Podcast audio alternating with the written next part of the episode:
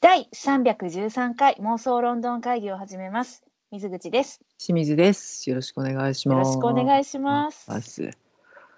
はい、はいというわけでですね、本日は、えーナショナルシアターライブのですね、はい。ロミオジュリエット、ロミオとジュリエットのレビューに行かせていただきたいのですが、ちょっとね、だいぶ ナショナルシアターライブ側もいつもと違った形態であれば、私たち側もいつもと違った形態で視聴させていただいたという、これ二重にね、どうどうなんですよね？ついにというのかやっとというのか、うん、二人ともやらかしてしまいましてね。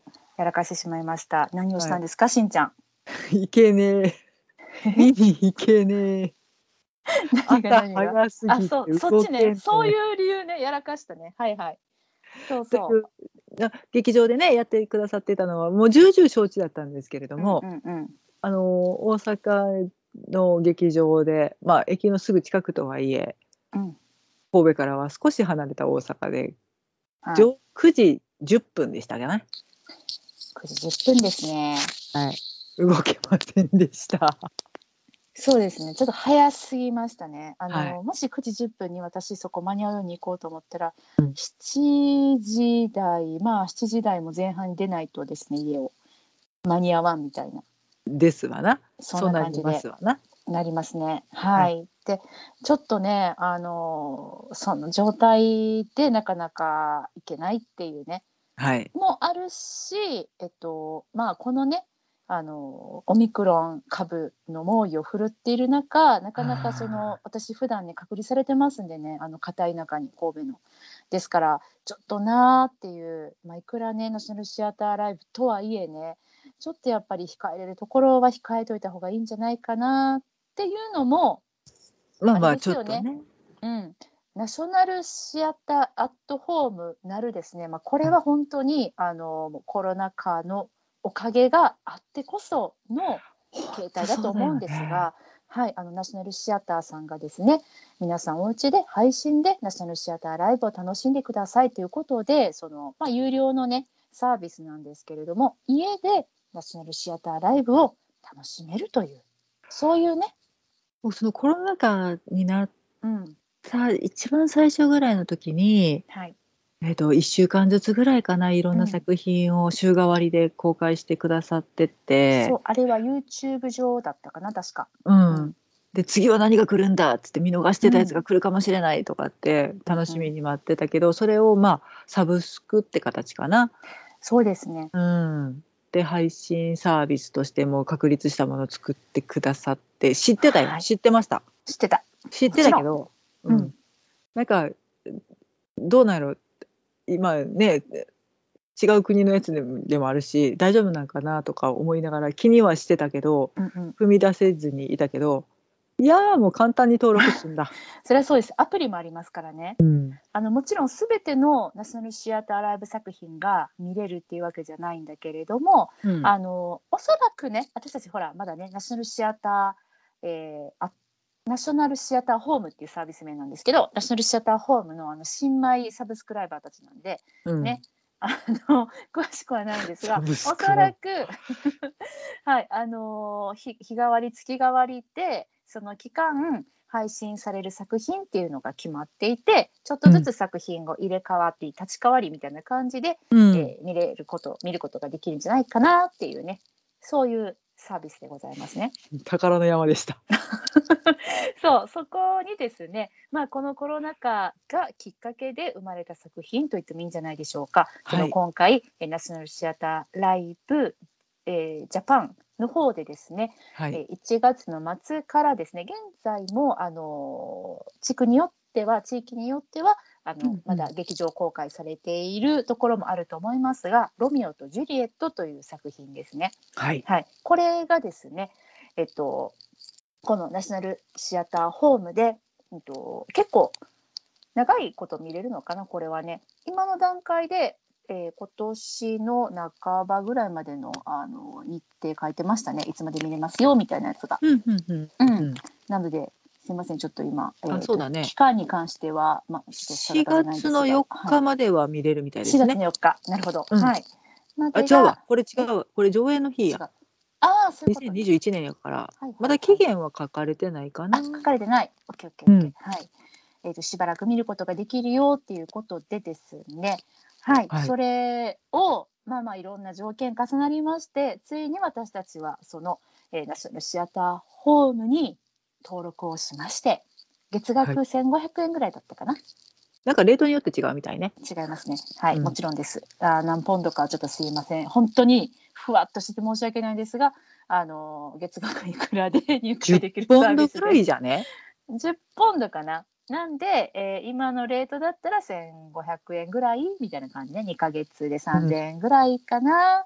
あれ ?3000 円ってひょっとしてナショナルシアターライブを映画に行って1本見るお値段なんじゃないって気づいたあなた、はい、正解でございます。ちょっとお得に見れちゃうよってことなんですね。なので少なくとも2ヶ月は絶対登録しようと思ってます。そうですね。はい、確かにそうですね。まあ私還たちもね。はい。あの私もとはいえね、とはいえやはりあのナショナルシアターホームさんとナショナルシ、言ってないね。なんで下がむナショナルが言いにくい。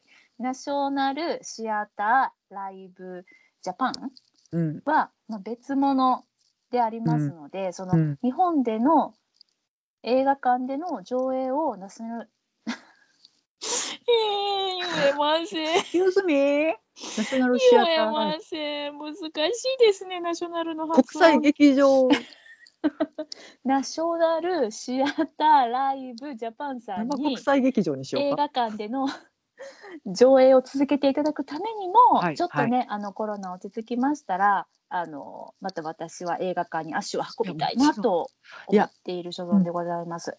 えー感激体験としては、うん。い似て非なるものだなとは思ああそうだ本当に。ね。う。うん、うん。やっただぱね見逃したも。のとかちょっと上映されてないものを、より、うん。あのもっと見たいはい。の方で、このうんうん。サブスクの方は使わせていただいて、劇場は劇場でやっぱりあちゃんといかんとねいや本集中力が全然違うわ。違いますね。なんかしながら見れちゃうしね。そうそうあちょっとポテッチとか言っちゃうからね。見れちゃうね。でもこれね今私ちょっとあの今見れるものを見てますけれども、はい結構ね私が見逃したものたくさんやってくれてるんですよち。ょっとウハウハでしうょ。はうはよ、うん、まずイブのすべてね「はい All About イブ」もちゃ見てほしい。そうですね。あとまだ日本でやってないけどこれこの間ね話題にしてました「ピーターパン」うん。これと。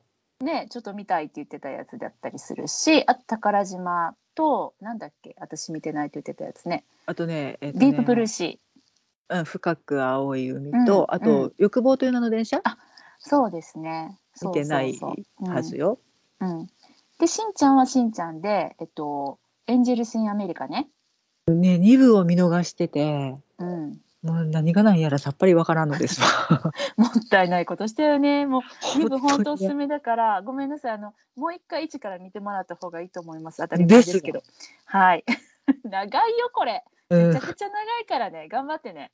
ちょっと一日こもる用意をしてから見ようと思ってますけど。ね、そう。なのでそんな感じでですね、ちょっと私たちのナショナルシアターライブライフが少し潤ってる昨今でございます。まあ、ちょっとね、はいみもう一回見たいなと思ってたものの、あのイアン・マッケランさんとパトリック・スチュアートさんのうんノーマンズランドとか、うんまあ、この間上映になってたジュニアとかいろいろあるのでね。ね。うんはい。うんやっておりますね。うん。そう。じゃあちょっとナショナルシアターホームの魅力はまた後で語るとして、はい。あの今回のね、えーレビューのテーマでもありますロミオとジュリエット。こはいれちょっと話してみようじゃないですか？どうでですね。まあもうこれ世界一有名な演劇じゃね？ああでもそうかもしれないね。と思ってみた。そうだね。まあ、うんロミオとジュリエットって聞いて、えーっと皆様、えーここでネタバレが？みたいなそんなことはきっとねこのポッドキャストをお聞きの方はうん。あの気にされる方はいらっしゃらないと思うんです。はい。そして最後にロミオがどうなるのかジュリエットがどうなるのかあ、ロメオとジュリエット死にます。あ、言うたねまあ大体ねみんなみんなみんな聞いて 急にタメ口ごめんねおシェイクスピアの悲劇うん。みんな死ぬからみんな死にますよ。だいぶ死ぬから。気持ちいいぐらい死にますよ。まあでもね、ロミジュリの場合に関しては、どのように死ぬかまでもみんな分かってんじゃないかなと思う。まあすぐすれ違うから。まあすれ違うし、すぐ死ぬ。うん。有名なね映画があったりとか、まあ、どこかで皆様触れられてたりとか、あとアレンジバージョンとして「ウエストサイドストーリー」があったりとか、今まさに、うんついこの間公開になったばかりかな。そうなのよね。スティーブン・スピルバーグさんが久々にね、あの監督手掛けられたんじゃなかったでしたっけ？すいません、うろくて。うんうんはいでもめちゃくちゃ意外やったけどね。うんそうだよね。今日ちょっと口が回ってないな。やばいな。なんか久々に人と喋った感がすごいある自分の中で。大丈夫ですか？う。分からへん。う んそう。なね鳴らしていこう。はい鳴らしていこう。やっぱ私はあのまあいろんなロミジュリーありますけど、うんえっと私の中の最新のロミジュリー言っていい？うん。レオナルド・ディカプリオさんやっぱのロミジュリー。そうな。る。まあ最新でもないか。しんちゃんとあれ見たもんね。あのケネス・ブラナーさんのさ、ケネス・ブラナーシアター。ブラナーシアターライブ。それそれそれそれ。見に行ったよね。あ。ったかな。合って合ってるかな。白黒のやつ、見たね。うんロミジュリの、うん、あれが最新かごめんなさい。嘘言った、うん、そけど。えなんで？ボルデモード的なやつ？いやあれあれよかったよ。ボルデモート言うたらあかんやつって言ったから。ああ、言ったらあかんのかなと。そうそう名前言ったらあかんのかなと思った。えいいよね いいよね。いいですよ、大丈夫ですよ。そうえっと レオナルド・ディカプリオさんの「ロミューとジュリエットね」すっはい。ごいあのめちゃくちゃ当時何やろアイドル映画と言われあのめちゃくちゃ評判がまあそんなよろしくなかった作品ですけど映画館見に行きましたもん私。っいや、行った行った。ていうかしんちゃんと言ったんやっけ？もうそれすら思い出せないんだけど。なんで二人でロマンチックなもん見とんの？結構見てるよ。そう多分あのハーバーランドの映画館じゃなかったかなと思うんですけど、うん。よく行ったもんねあそこね。そそううね、よく利用してたけど、なんうか、んあの舞踏会のシーンがすごく綺麗でっていうのでね、よく映像とかも流れてたけど、そうあの曲とね。うん。私でもね、ちょっとやっぱり気になったから見ちゃったの全編じゃないよ。YouTube でさあお。の新シーン上がってたから。うん、もうやっぱね魅力爆発してたね。可愛かった2人とも。すっごい可愛かった。いやもうほんまになんか夢の世界みたいな感じやなと思って見たのは覚えてる。なんかあのまあねあのこのあ後々の今回の「ロミオとジュリエット」の感想とも関わってくるんだけど、うん、やっぱね若いお二人がやるっていうのがもう一番必要かもしれない。だからそういう意味ではケネス・ブラナーさんのあのやつもねうん。えっと誰さんやったっけ？リリーえっとコリンズさんじゃなくてリリー・ジェームスさん。何なんだったっけ？誰だったっけ？が出てたよね。確か。うん、そう。やっぱねあの若くってあのなんかなんだろうなおバカなことをしても許せちゃうみたいなそんな考え方をしても。なんかの時に調べてうん。あれロミオとジュリエット14歳とか16歳とかなんだよね。そうそうそうなのそうなの。うん。そうだから今回あ、まあ、ちょっといきなりもう感想入ります。も うネタバレとはい。今回その、ナショナルシアターライブ版のうん。ロミオとジュリエットを見させていただいて、いやすごいやっぱ上手な役者さんやしと思ってたけど、ジュリエットの人がうん。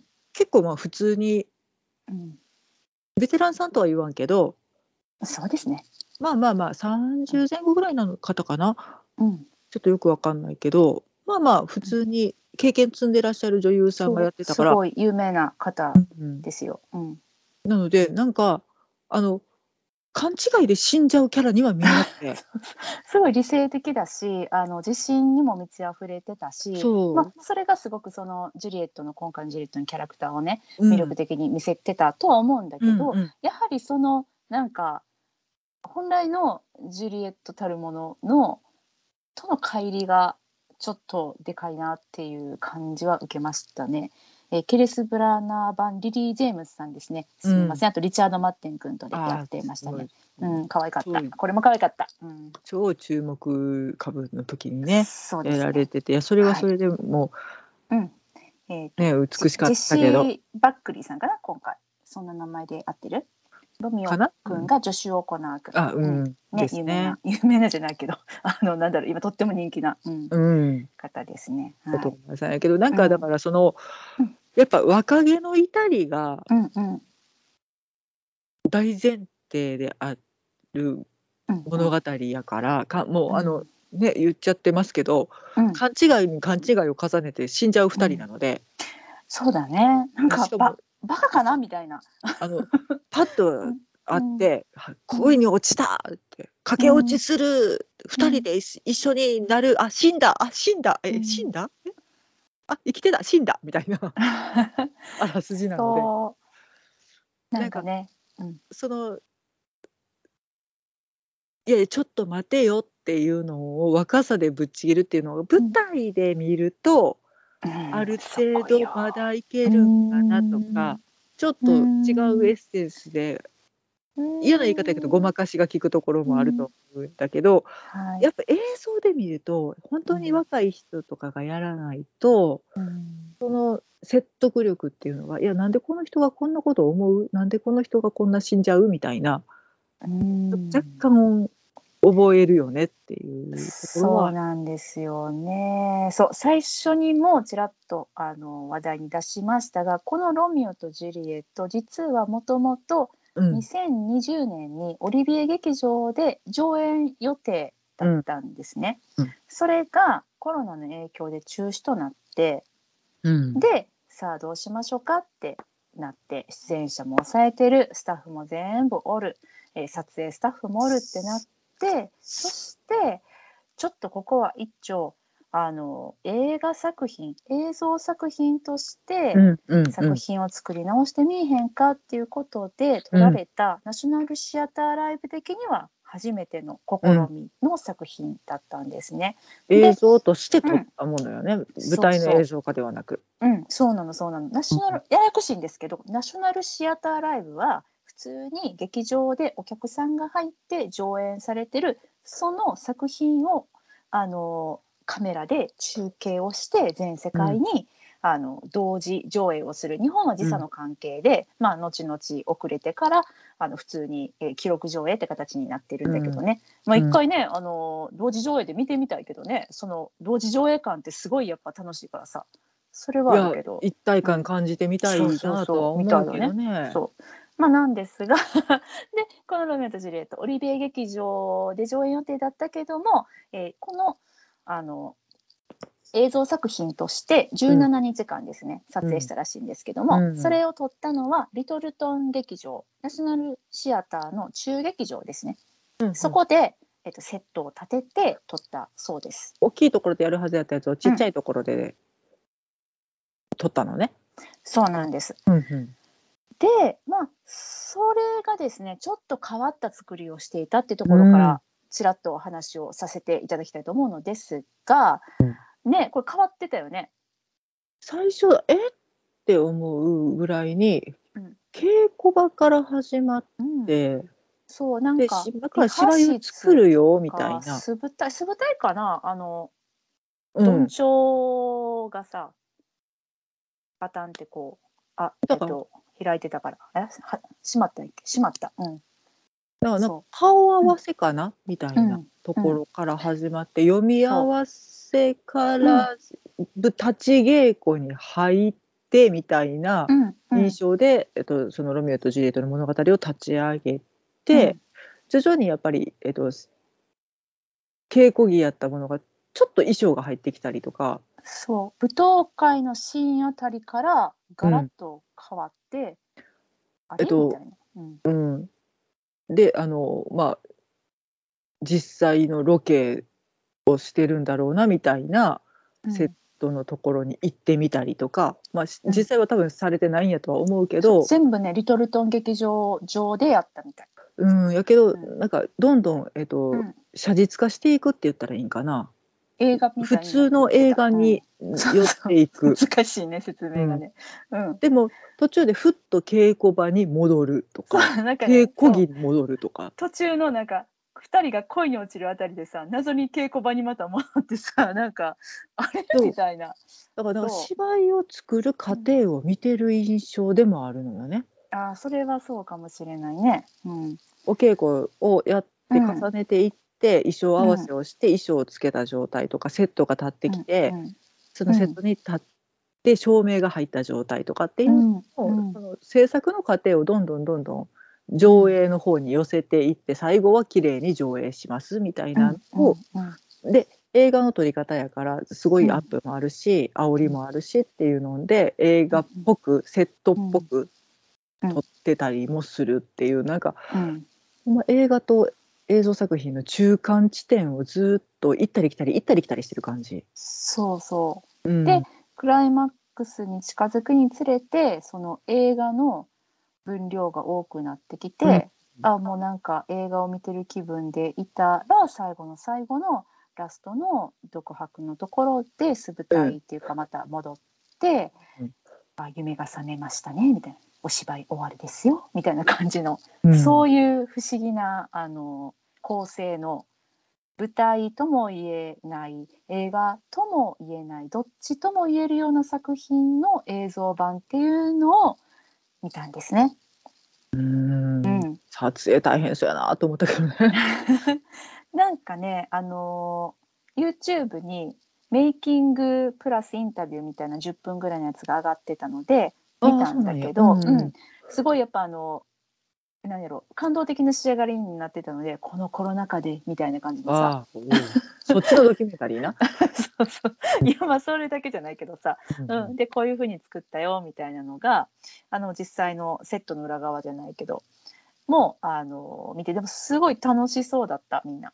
うんうんちょっとすごい閉塞感があるところの中でやっと作品作りができるっていう喜びもあるだろうし、そうだね。もうなんか使命感もあっただろうし、うん。でせっかくあの手に入れた、まあ、このチャンスをね、うん。どうにか作品として消化してうん。全世界のみんなに届けたいっていう思いで作られた作品なんだなっていうのが、すごくねあの見終わった後にその私はメイキングを見てうんうんうん感じた。ううんけど？面白い試みやとは思うよ。けど？どうしんちゃん。ロミオとジュリエットってさ、この作品、えっ、と、上映時間何分だっけ？あこれね130 ?30 分分かな？かな、うん、はい。あこんだけでわ110分。なんか2時間ないぐらい。2時間ないぐらいだった。うん、そうだ。うん1時間35分かな、はいはいはい。うんこんだけでわかるんや。そうそうそう。だから、あのいろんな人のおしゃべりがなかったね。おじさんとかさ、おばさんとかの、あとお友達とかの。とも あの魔球賞一人語りとかがなかったよね。なかった。まあ、九州って語ってたよね、もっとね。めちゃくちゃ語ってた。世の中語ってた。そうだよね。うんそうそうそうそう。けどそういう。うんそう、そぎ落としたら1時間半でいけるって私常々思ってて、うん。これいい、この時間いるって、まあ下手したら 3, 3時間レベルぐらいの上映時間になるんやと思う3時間。や。けうん。ど、うん。あ、半分でやっぱわかるやんって。うん、でもね、まあ、この作品だったからなのかそれともその100 110分、えっと、95分？に縮めたからなのかちょっと分かんないんだけど、うん。あのー あれ？こんな何やろ？ちょっとこうなんですかね？やっぱロミオとジュリエットに感情移入できぬままに終わった感はすごいあるなんかやっぱり周りの人のあのいらんなと思ってた語りって必要なんだなとかっていうのを思い出させてくれる作品裏もあった。腹やな。裏腹ね。話はわかるけど感情がわからんってことか。そうそうそうそう。そうなんだよね。まああのえっと大前提としてなんですけど、あの私私の前提ね、まあしんちゃんの前提であるかもしれないんですけど、すみません英語ふわっとしてますっていう。なのでふわっとしかあのストーリーの機微を理解してませんので、そこについては本当ごめんなさいです。私、ふわっとどころじゃないよ。けどまあロミジュリアから許してって感じよね。そうだから話は知ってるから、こうどの人が大体どういう役割っていうのも分かってるからうん。見た見れるけどってれる。いうところ、うんだから話はだから最低限分かるやんっていううん。感情なのもだからもしかしたらその自分の中で結構肉付けしちゃってるというか。うんうん。人はこういうのっていうのを大前提としてああでも意外と短かったあれっていうので見ちゃってるからそうだね今回特に感じたのは、まあ、あのロミオくんがさジュリエットと出会うあのパーティー、うん。本来であるのこの武道会、はいはい。うん、でそこからのバルコニーのシーン。あ武武道でしょ。道会ね。うん。踊りますみんな。あの、はい。い、やいやじゃないです。武道会、からのバルコニーのシーンがあんな前半やったんやと思ってうん、なんかそうそう。もっと中間の見せ場として私の中ではインプットされてたのよ。オーロミオのシーンね。あのバルコニーの、どうしてあなたはロミオなの？っていう,、そうそううん。ね、あのいやあの呼ばれてって帰らなきゃって言ってるのになかなか帰らへんかってい う。なかなかこう、うん。ドキドキするというかそうですね。スリリングなシーンなんですけど、うん。まあ、あまあた確かに中間な見せ場やなとは思ってて。うん。やねんけど意外とさらっといったよね。あそこまで。さらっそうそうそう。そこまでが割とさらっとで。うん。なのでまあその短かったことによりやっぱその、ロミオとジュリエットさん2人がもともとね、まあ、幼い2人でしかもジュリエットさんは好きでもない人と結婚しなさいとか言われててさ、そんな時にあの知り合ったちょっと燃え上がった恋っていうこともありどんどんただでさえその燃え上がりスピードっていうのが速いのにうん。今回短縮版の、まあ、脚本アレンジになったことによりより短縮されてどうしたみたいなあの大爆発が起こってるっていうね。ちょっとそこになかなかついていけないっていう、うん。私はね、うん、なりましたね。それどうなんやろ。うだから演劇で見た時にやっぱり演劇は演劇の盛り上げ方があるけど今回映像だから結構煽りも入ってるし、そのそう稽古場と舞台を行き来してるみたいな印象は別のところの脳みそ使ってるから、そうなんよね。なんかうんなんか3カ国語ぐらいで見た感じがする。わかる？なんかなんか行ったり来たりするよね、そうなんよね。自分の中での印象の切り替えというか、そう。なんか演出的にすごいって思いながら物語に没頭していくのではなく映像の作り方を理解しながら、うん。それに対する感情を持ちながら物語をうん。見ているから、一個プロセスは多いんよねやっぱ。多いね。あとどうしてもね、まあ、そのいつものナショナルシアターライブ作品とうん。カメラワークがあもう絶対的に違うところっていうのがあっうんうんて、まあ、もちろんあの基本は違うんだけど映画の撮り方映像作品として残すための撮り方してるからさ、そうねうん。まあ、いつもは舞台上にカメラがあるなんてありえないしこの距離で役者の顔を映すなんてありえないとか、うんうん手元のアップとかね。もちろんあるんだけど、私そのカメラがちょっと揺れたりとかするのがすごい気になっちゃって。ものすごいアクティブやったよねカメラが。そうそう。なんかそれがねあのそういう撮り方や手法があるのもちろん分かってるし、うんうんうそういう映画いっぱいあるしそれで面白いやつもいっぱいあるんだけど、うん。なんか今回はそれがすごくねあの気になっちゃってやっぱりそのカメラの向こうで作られているものっていうのが逆にちょっと際立っちゃった気がしてね。なんか距離をね感じちゃってね。なんかそのうん稽古場で撮ってるっていう前提があるから、うん。後ろに待機してる人が映ってたりとかうん。っていうなんか一あのー配置もすごい考えてやってはるんやろなっていうのも思うねんけど、そうなるとこのカメラって誰目線なんやろうって思っちゃうのよね。ああでもそういうことかな。そういうことだったのかな。うん、なんかうん。あこれそうだねカメラ撮ってる人まで想像できちゃうってことそうそうだ。誰かの視点、うん。だから演出家の視点とか、うん。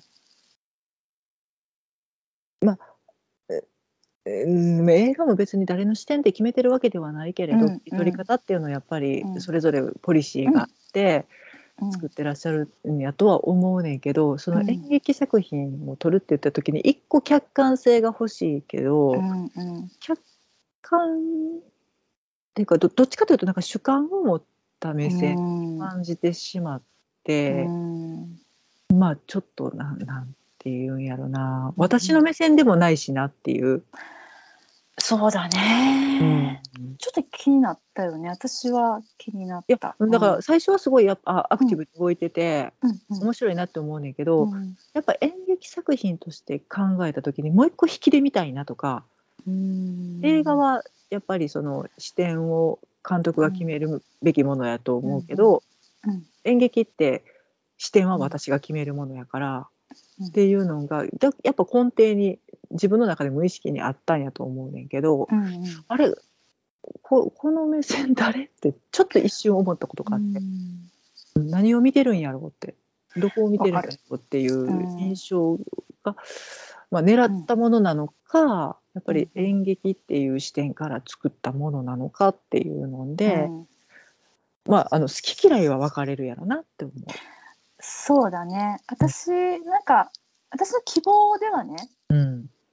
なんかせっかくそうやって撮るのだからなんか、なんやろ。すごい綺麗だったの。仕上がった映像とかも美しかったし、うん。めっちゃ綺麗かったんやけどなんかそうじゃなくてもっとなんかあ荒くていいからうん。なんかなんやろ。ちょっと私の中ではままとまってた感がすごくあってなのでうーんなんかももっと出来上がってない映像作品に この言い方が ちょっと、あの正しいかわかんないんだけど、うんを見たかったもうなんかうんももっとナショナルシアターライブ感が欲しかったってことね。ライブ感がそういうことです。ナショナルシアターライブ感とは何ぞやって言い出すとちょっと私もうまく説明できないんですけど思ってたんとちゃうかったって感じかな。そう。なんかそもそもの話になりますけど私うん。本当にいつも、あのネタバレほとんど見ずにい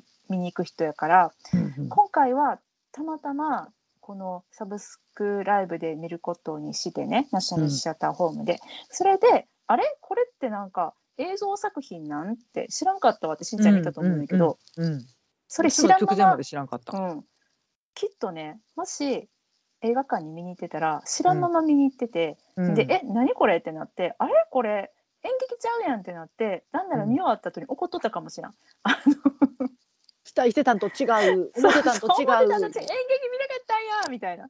うんなんかだからちょっと演劇ではないと思うやっぱりこの作品は。うん。なんかいくらナショナルシアターライブが演劇を記録してる、そのなんだろうなあの映像作品だったとしても、うん。なんか根底には演劇っていうものがあってでも今回の作品はもしねあのうんと例えば無観客だったとしてもうん。もともと作るはずだった作品を撮って見せてくれたのであれば、うん。まだ納得がいったと思うんであそっかコロナ禍だから観客入れれなかったんだなって、うんうんうんうん。私は納得できたと思うし、うんむしろそっちを見たかったなっていうのが本来の作品どんなんだったんですかねサイモン・ゴドウィンさんっていうそうだからいう気持ちです。芝居の大前提として絶対止められへん「ショーマストゴーン」っていそうのがうん。一番の根底にあるわけでっていうななった時に例えばさっき、うんちょっとふと名前を出したから思い出したけど、うん。 No Man's Land 誰もいない国で、パトリック・スチュアートさんがパッと投げたグラスがこっぱみじんになって、みんながちょっと一瞬引くっていう、あのトラブルを乗り越えるのが演劇なんだと思うんやけど、そうだね。今回「ロミオとジュリエット」は NG 出たら絶対止めて、もう一回撮り直してるよなっていうのを感じてしまってそれはで、も演劇性としては、うん。えっと付加価値ではないのよね。マイナスポイントになっちゃそううんだよね。ね。そうよね。うん。だからそあれをもう、えっとノンストップでうん。まあその衣装の付け替えとかはちょっと置いとくとしてもねうんうん。ノンストップであんだけ移動してうんうん。で今衣装も変えてやってうん。っていうのができたらすごいんやろなとは思うね。うんうんうんうん芝居としてノンストップで一本上映っていうのの記録やったら、うん。あの撮り方でも納得がいくと思うし、うん。うんやけどいやこれだってカットで決めてるやんか。このシーンからこのシーンまで撮ってそうだね。変えてうん。火を変えて撮ってるやんなっていうのは、うん。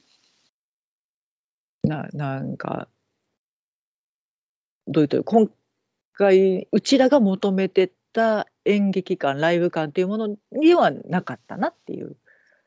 そうねそうね。うん。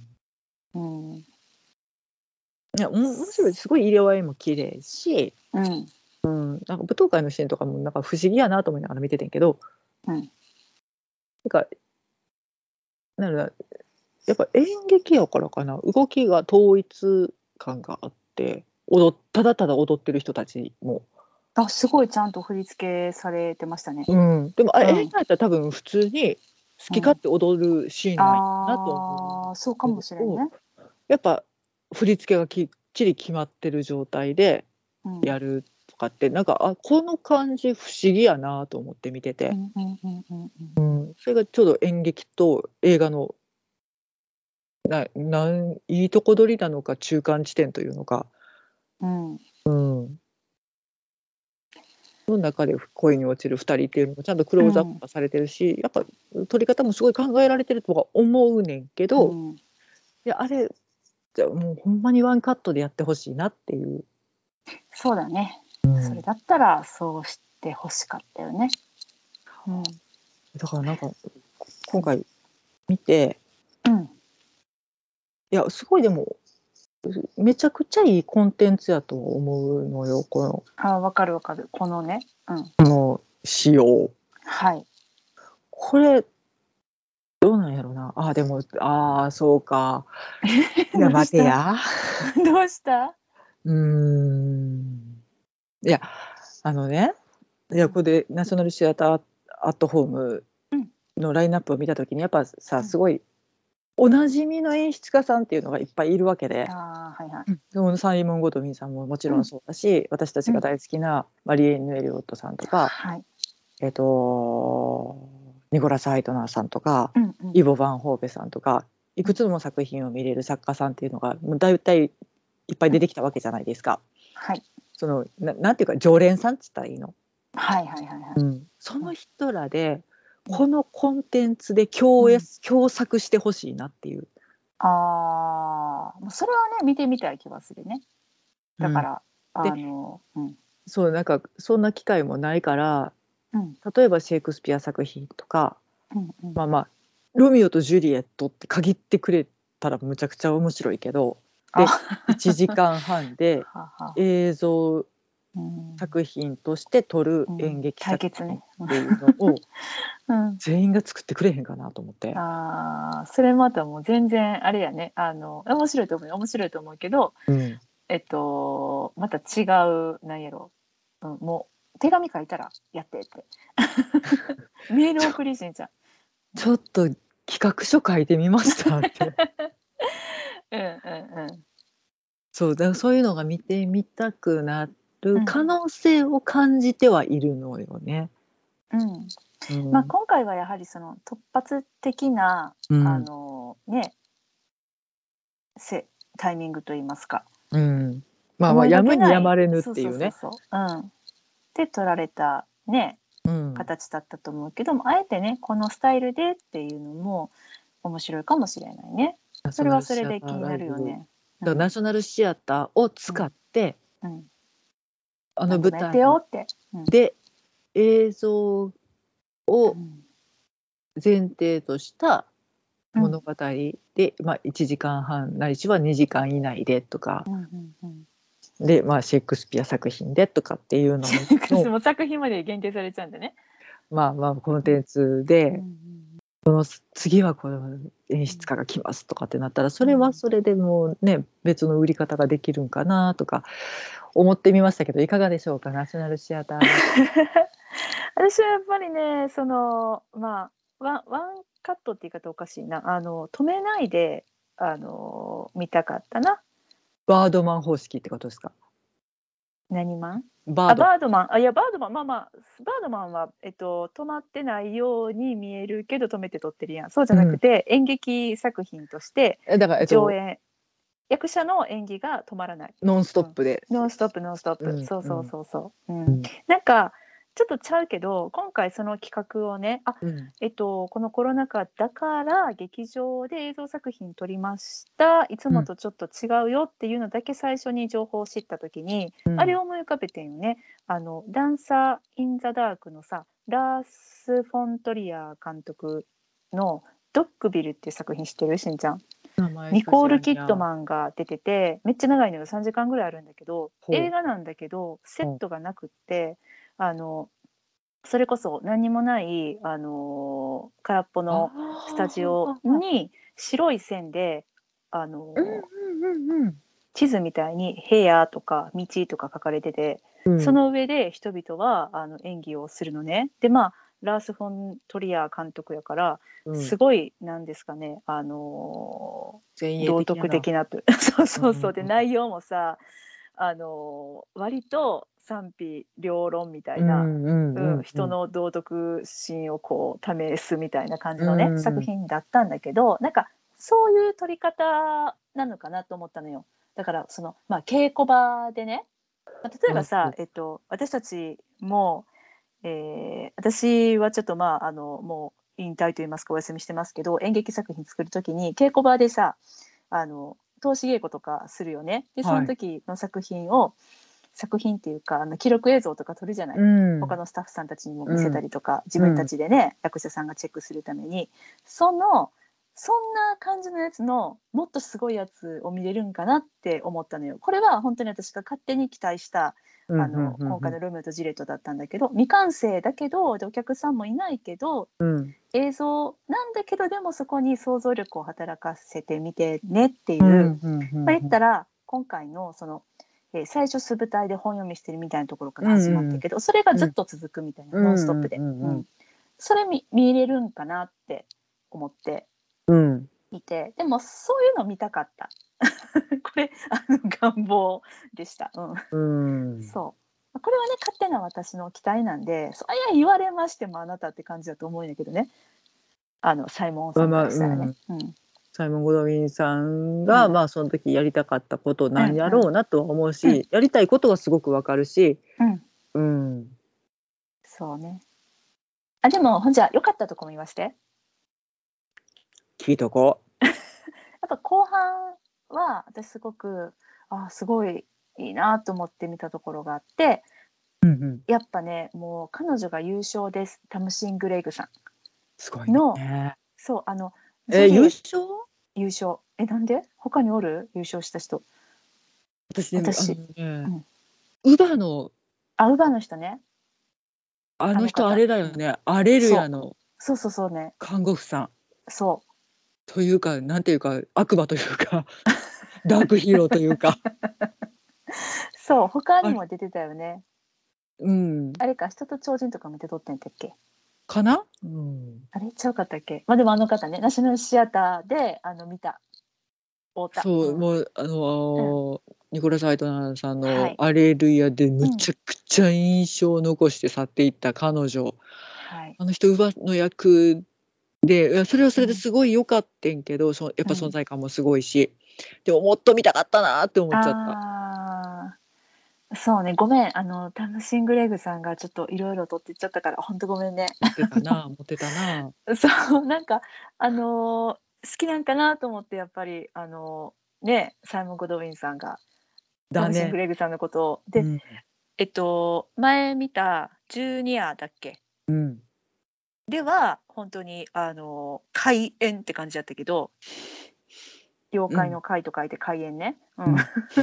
やったけど今回はもうめっちゃかっこよくてすごいさ、美しくて。であのジェリエットをさもう突き放すとこのシーンあったじゃん。うん。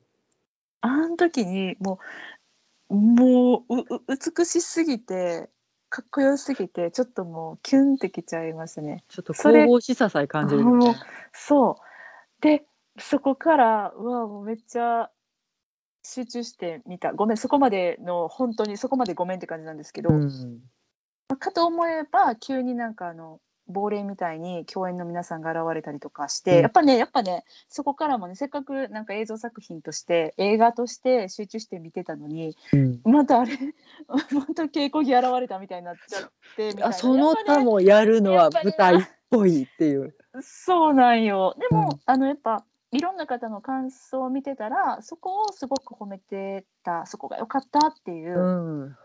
あのねジュリエットちゃんがその毒をね毒みたいな眠り薬を仮死状態になるやつを飲む時に、でもすごい怖いしどうしようってなってる時にうん。いろんな方のですねお顔が、まあ、物理的にですねうん。周りでジュリエットちゃん見てるみたいなシーンがあるんですけど、それが非常に良かったって書いてらっしゃる方もいるんですよ。だからうん。私は、あまたまたこれになっちゃったってがっかりしちゃったんだけどがっかりっていうかなんだろうねどどうどう表したらいいんだろういやなんかうん。な舞踏会のシーンとかもうん。やっぱだからそのモブとしてうんうん。その他のキャストの方たちが出てるじゃない、演まあ劇としてはうん。当たり前の話だし、当たり前そあの芝居で見てたら、いやあの人やわって思うねんけどモブとして見んねんけど、う、うん。映画やったらあれ？え？舞踏会ウバついてきたっけ？とか。そう。総出演だったからね。そうそうそう。あれこの人ここおってええんかなとかいろいろ思っちゃうわけですよ。よ。これあ正解？あれ？間違い？え？っていう。そうなんか演劇のルールと映画のルールに縛られすぎなのかな私たちが私たちが頭が硬いかもしれん。けどね気になっちゃうよね。なんか切り替えれないわと思って、うん、もうなんかね一番思ったのはあのさ最後にえっとロミオが勘違いして死んじゃうじゃない。うんうん毒を飲んでさ。うん。うん。でその後後っていうかほとんど同時にジュリエットが仮死状態から目覚めて「あれ?」みたいな「毒飲んでえ死んでもた!」ってなるじゃない？私に毒も残してくれないなんて。そうそうそれそれ。有名なセリフね、うん。それでなんか舞台で見るとね、うん。ロマンチックに見えたシーンが映像だったら「え待って待って待って危ない危ない危ない」ってなるのがその毒を飲んだ唇にまだ毒残ってんのにキスすんなってすごい思っちゃって「危ない危ない危ない」みたいなおおー。えそれ正しいんじゃん。あそれで死ぬんか。いやであの探検をじゃあでも違う私の胸にお眠りっつって自分でぶっ刺して死ぬねんけど。そっか毒くれって言ってんのか。じゃあもうあったんじゃなかったあそっか。そうだね。確かにそうだね。自分であのーでだから今自分の矛盾に気づきました。自恥ず分かしいをどうして連れてってくれないのっていうシーンやから。そっかそれは合ってるねまあまあまあ人間の感情として合ってるのかどうかは分からへんけどね。いやジュリエット的には合ってた私は間違ってた本当にごめんか、まあ、分かんない分かんない残ってないかしらあなたの唇に残ってないかしらみたいなやつじゃなかったっけ私がそっそんなかいやそうやったそうやったでも今回すごいなんかいやだからなんでやろう。すごいそこをねロロミオもジュリエッこれはごめんサイモン・ゴドウィンのせいじゃない。多分私のせい。ただちょっとキャラクターのセレクトとしてその死にそうじゃないっていうのは大前提であると思う。どういうこと？そんなことないよ。女子横名君頑張ってたよ。ショクナ君も非常にかっこよかったっすけどね。うんね。いやうん男前やし線細くてなんかね色男って感じだったけど。でその後にな見ちゃったからな。ディカプリオちゃんとクリア・デインズちゃんのやつ。じゃあディカプリオちゃんってもう今今やすごいおっさんやけど。当時は若かったよ。若かった可愛かった少綺麗かった。年少年です、うん、びっくりした、うん、可愛かった。あの有名なあの水槽のシーンね。いやあれ今見てもいけてたよ。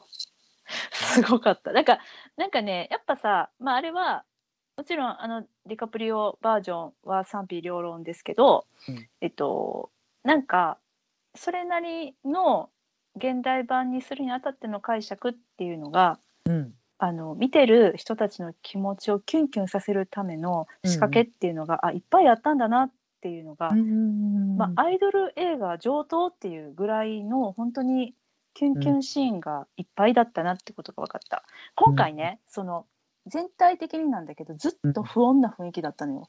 うん。で音楽もちょっとこうドラマチックに不穏だったしうん幸せなはずの時間もずっと不穏な音楽流れてたのよ。あの死にますよ。よね。そう、うん。死ぬんですよみたいな。あカウントダウン始まったって思ってね。なんか2人の出会いからずっとそのカウントダウンをされちゃってたからなんかせっかくさあー素敵ねロマンチックねって盛り上がれるはずのところがずかわいいねだった、うん、悲しいお話だったわ、うん。そうだそれうん。は、まあ、これは好みの問題ですけど、うーん。まあうん。演出の問題なんかな、まあ、映像のその作り方やわな。曲一個とかうん。表情の作り方一個で全然変わってくるものではあると思うんで、うんうんうん。まあねそう。まあただ私は本当2回見ましたからこれ。すげえな。いやいやいやちゃんとあのもう一回見ようってそう見返すことができるんです。なナショナルシアターホーム。あのもう一回見たかったらもう一回次の日の9時半じゃあ9時10分に行かなあかんから。そうなんですよ。普通やったらね。もう一回見れるんです。で思う作品もたくさんあったのでね、うんやってらっしゃる方もたくさんいらっしゃるとは思うんですけど。そうなんです。うん。だからね、あのー、ほんとねいやよかった私これに入って。もっといっぱい見れるから、そうね。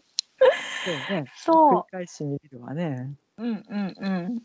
そうなんですよね。そうっていう感じでね。まあ私の「ロミオとジュリエット」の感想はそんな感じかな。もうだからすっごいよかった素敵だったっていう方にはもう本当に申し訳ないぐらい、いやあの素敵じゃないとは決して言いません。うん、美しかったよ。可能性もすごく感じて、うん。嫌いではないんですよ。うん。うん。そうなんだよね。そう。あとまあ多少の、えっとそう、なんかね、多少のアレンジも加わってたじゃない？あの、脚本上で、例えば、あの、魔球賞とさ、誰だっけ？ああ、えっ、ーリベンオが恋人同士だったりとか、男の子なんだけどね、が急になんかあそういう設定と思って、で、まあ、あれは効果的に働いたと思うんだけど、うん、突突如そこだけで盛り上がってそこで終わったからなんかもったいなかったなと思ったしあと、私がやっぱりタムシン・グレイグさん良かったと思えた一番の原因やと思うけどうん、そのキャピュレット家であってたっけ？キャピュレットだよね、はい。キャピュレットさんうん、のあのお父さんとお母さん。まあタムシン・グレイグさんはお母さんなんだけどでしょう、ね。でもはい、違うの違うの。だけどそのあのお父さん側のセリフとかもすごい言ってたの。だからメインなんか2人の役を1人でやってたみたいな感じ。そうだよね、そうだよね。んそうそうそうそう、あれ？と思って、うん。そう一応確認したんだけどやっぱそうでうん。なのでそういうところもあってただなんか他にもちょっといっぱいあったかもしれないんだけどその2つが私は特に目まあちょっと物語を集約するというか、うんシャープにするためのアレンジっていうのは結構そうそうそう細かくやってはったんやろね。やってたと思うんだよね。だけどなんかそういうやっぱりそのあのねシェイクスピア作品「ロミジュリ」に限らずですけれども、うん。さあこのカンパニーはこのプロダクションはこの今のこの時代にどんなシェイクスピアを見せてくれるんだろうみたいな期待感で、あの見てしまうところはあるので、うん。なんかそういった意味ではあのせっかくその2つの私はあのアレンジ、まあ、良かったなって思うんだけどちょっとそのバランスがというかそれだけみたいな気持ちうん。はちょっと否めないというか、うん。あったのかも、ごめんなさい。か私が気づいてないのはほ多いと思う。だってロミジュリー自体がそこまで私詳しくないのでハムレットとかに比べて、うん。ハムレットってもう初心者みたいなもんですよ。でもね、ハムレットいっぱい見たもんね、うん。まあ結構ねうん、回数は重ねてる回数を重ねております自分で作品作るのに関わったりっていうのもあったんで余計になんですけど、うんロミジュリーはちょっとそこまで詳しくなくて。なんでなんで、うん、なんかね、あの、そうね。まあ、私の、うん、そうね。戻ってきた。やっぱ演劇ともつかず、映画ともつかず、うん、っていう感じでした。うん。うん。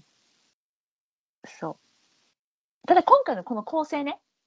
どんだけどんだけフォローしようとしてるって感じだけどあの言いましたけど最初にその、えっと、本読みみたいなところから素舞台から始まってだんだん映像になってって、そしうんうん。てまたあの素舞台としてあの終わっていくうん。みたいな構成っていうのは実はこれえっとシネマカフェさんメディアのね。で、うんうんえっと、はいは北村さえさんが書かれてた、うん。えー今回の「ロミオとジュリエット」のレビューの中うんうん。で、えー書かれてて私も初めて知ったんですけれども、うんこの手法っていうのはローレンス・オリビエさんがあのローレンス・オリビエ賞でおね有名な。はい。オリビエさんが、名優ですね。はい名優でございます。1944年にうん。ヘンリー5世の映画を撮られた。うん。そうなんですが、うん。はい。で、えっと、その時に使われたやり方方法だそうでそのオマージュじゃないかというふうにおっしゃってます。このヘンリー5世はオリビエさんのねは、うん。えっと、シェイクスピアの時代のグローブ座の舞台っていう設定で芝居が始まるんだって。映画なんだけど。でうんうんうん。それがいつの間にか劇場飛び出して、うん。セットの規模とかがこうどんどん大きくなってでまあ戦争シーンだったりっていうのも加わってっていう、あの映画作品普通のになると。ん。でえっとまあそれはまあ言ったら何もない劇場で始まってもこうん。の役者の力と観客の想像力でどんどん舞台っていうのがあの目の前に立ち上がっていくんですよっていうそういうその舞台うんうんうんのあり方舞台そのもののあのまああれだよね。私たちがいつも舞台の魔法みたいな感じでうん。思っている、あれを映画でも再現しようとして、うん。うん、作ったそういう演出方法の映画うんだったそうなんですが、まあ、うん。それのオマージュだと、うサイモン・ゴドウィンさんは明言してないと思うんですけれどもこの北村さんはおっしゃっております。うんうんうん。はい、ですがほーと思ってそっか1944年にそういうことをやってんだと思って。ああでももしかしたらうん。その時代もね制作に多少なりともというか多そうやね。分多大なる影響があったと思うので、戦争の頃か、うん、第二次世界大戦も真っ只中になるのかな？うんうんう、ん、なのでその中でどうにか努力して、他の国にも行けないしとかそういったところで努力して作られた上でうん生み出された手法やったんかもしれないね。わかんないですね。うんまあでもあの古典的って書かれてるんで、うん、まあそういう手法のねバリエーション変えてまあいろいろあるでしょうね。うん。まあその演劇と映像とってなった時にまず、うん。まあ、考えるものでもあるけれども、うん。うん、そうだね。まはい。あ、まあ、あとはそうやな。みんなロミオとジュリエット知ってるでしょって言って短くしても大丈夫かなとかなんかいろいろねそこよねやっぱ行間をさ勝手に読めるもんね。ここからこのシーンに行くまでにこの人たちこうなってたっていうのをうんまあまあ知ってるからこんだけ縮めても OK だったんかな。全く初見の人もううんあらすじうんロミオとジュリエットが死にますぐらいしか知らん人が見た時にどう思うかやね。そうだね。うんそれを唐突と思うのか、うん一つの物語としてきちんと紡がれていると感じるのかっていうのもね、うんちょっと分かんないので、そうそのね感想はちょっと聞いてみたいかもしれないですね。あの君のめいっ子ちゃんとかに見せてみたらどうやろめい っ子まっさら3歳やねんけど。3歳わかるかな？う。ね、まっさらピンで見てもらおう。今おしり探偵にハマってんねんけど大丈夫？ね知ってた？おしり探偵といえば。おしり探偵の次のさうん。映画何と思う？知るわけないっておしり探偵シャーロック・ホームズと出会う。ちょっと惜しいな。タイトル言っていい？うん。シリアーティ めっちゃかっこいいね。シリアーティはまあ顔お尻の形してんねんけど仮面かぶってんねん。何の仮面やと思う？レースのパンツ。で声が福山雅治。超かっこいいから。おしり探偵史上最強の敵が現れるからめっちゃかっこいいで。ちょっとほんま見てみて一回あの 予告を。私もうめっちゃ楽しみで。あかん、一時期。よかった。しんちゃん楽しんでもらえた？